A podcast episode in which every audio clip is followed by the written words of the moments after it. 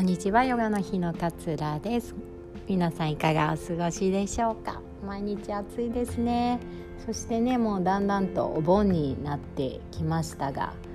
8月のねあのー、まあ、20何日かの週でもう夏休みが終わるみたいな学校もあるみたいなので今ね宿題を急いでやっているご家庭も 多いのではないのかななんていうふうに思います。まだね9月も暑いとは思うんですけれどもなんか8月がの終わりが見えてくると夏がちょっと終わるっていう寂しさを感じたりとかしますよね。あの今日はね笑顔のお話をしようかななんていうふうに思っています。で私いつもこうクラスねやる前にあのなんかこう小さな小話をするんですねあのレッスン対面レッスンの時に小さな小話を入れるんですでその時に起こったこととか、まあ、自分の失敗談とかもそうだし、まあ、そういうのをお話しさせてもらって、えー、皆さんのお話も聞いてみたいなのを、まあ、ちょっと時間がある時はねレッスン開始前にちょっとそんなお話をしたりします。っていうのがなんかこうヨガの教室に来られる方でも顔見知りの方もいらっしゃったりしますけどまだその人と人のねあのまだ何でしょうか初見の方もいらっしゃるしあのどんな人となりなのかっていうようなこととかってわざわざ自己紹介とかしたりしないじゃないですか。だからなんとなくこうまだ緊張感がこう残る中でこうヨガをスタートさせるのが嫌でっていうのが、まあ、ヨガをこうしに来てくださる方って、まあ、もちろんその体重を減らしたいとかっていうようなそういうダイエットの目的の方もいらっしゃいますけれども結構こうリフレッシュしたいとかねあの疲れてるからこう気持ちをこう楽にしたいんだとかっていう方が結構多かったりします。で小さいお子様連れの方っていうのはねもれなくやっぱりあの睡眠不足だったりしますしどうしても子供に合わせての生活になってしまうのでこう自分の時間がないことにねすごくこうあの開放的な思いでいられない方っていうのも多かったりします。でねあのちょっとこういうお話をしてなんかニコニコ話をしたりすると他の方もこう共感してくれて分かる分かるみたいになって ちょっと話が盛り上がったりそこでまた笑いが起きたりするんですね。なんかあの笑顔っていうのは楽しくない時でも無理やりこう口角を上げると脳みそがそれを察知してあの幸せホルモンを出してくれるみたいな風によく言いますよね。だからなんかちょっと初めての場所で不安だなとかなんかちょっと去年不足で体がだるいなみたいな感じでこうリフレッシュしに来てくださる方にこう緊張しながらスタートするのが嫌なのでまずは何でもいいからちょっと笑ってもらってこう幸せホルモンを感じてもらって、えー、レッスンをこうスタートさせたいななんていうふうに思思ってねそんなことをやっていたりしますなんかね前本で読んだんですけれどもあの統計でね5歳の子が1日に笑う回数っていうのは300回から400回ぐらいあるそうなんですね。まあ、それに対して大人が1日で笑う数っていうのはなんか平均してね15回ぐらいなんですってこの差 すごくないですか？ねえ。もしかしたら思い当たる方は私15回も笑わないかもって思う方もいるかもしれません。逆に小さい子と生活してるとわかると思うんですけども些細なことでもすごい爆笑したりしますよね 子供って。何がそんなに面白いのってことにずっと笑ってたりとかしますよね。でも大人になるとねやっぱりと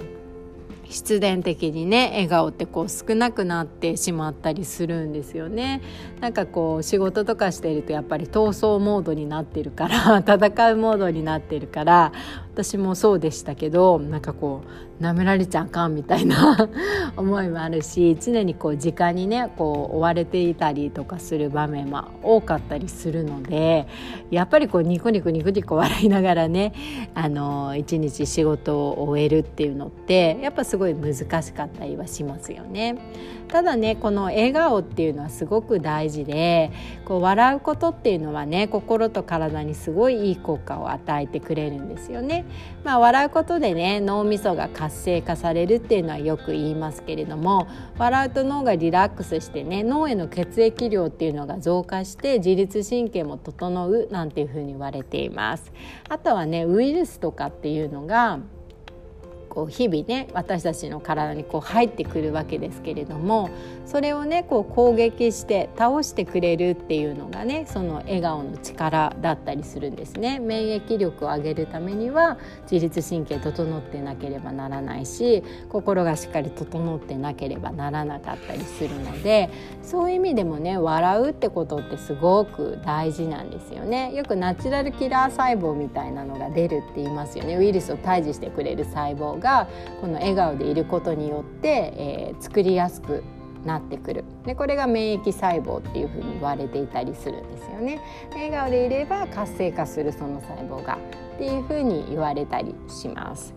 だからねぜひぜひねこの笑顔っていうのをあのー一日何回でもいいからたくさん笑うことを意識してあげるで特に嫌なことがあった時とかっていうのはそんなニヤニヤでできないよって思うかもしれないんだけれどももう無理やり口角キュッて上げて笑顔の顔を作っちゃう。そうすると脳みそがあこの人笑ってるんだこの人今幸せなんだっていうことでね幸せなホルモンをこう出してくれたりするのでどちらかというとだからこの幸せホルモンっていうのは作れるものだったりするんですよね意識して。私たちってこう筋肉を作りたいとかって言って 筋トレしたりするじゃないですかだからそれと同じような感じで幸せホルモンも自分たちで一生懸命努力して作ればいいんだと思うんですよ。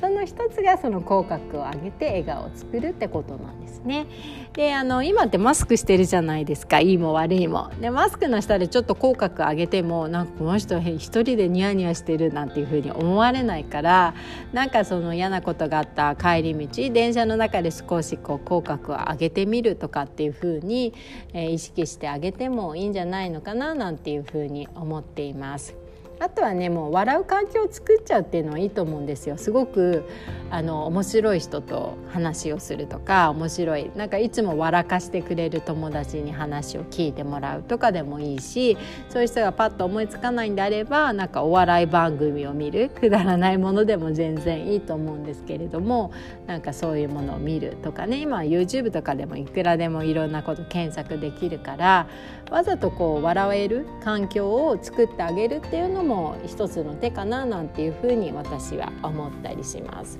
でね何でもあの声を出して笑うあのなんで電車乗ってる時とか無理だと思うんですけど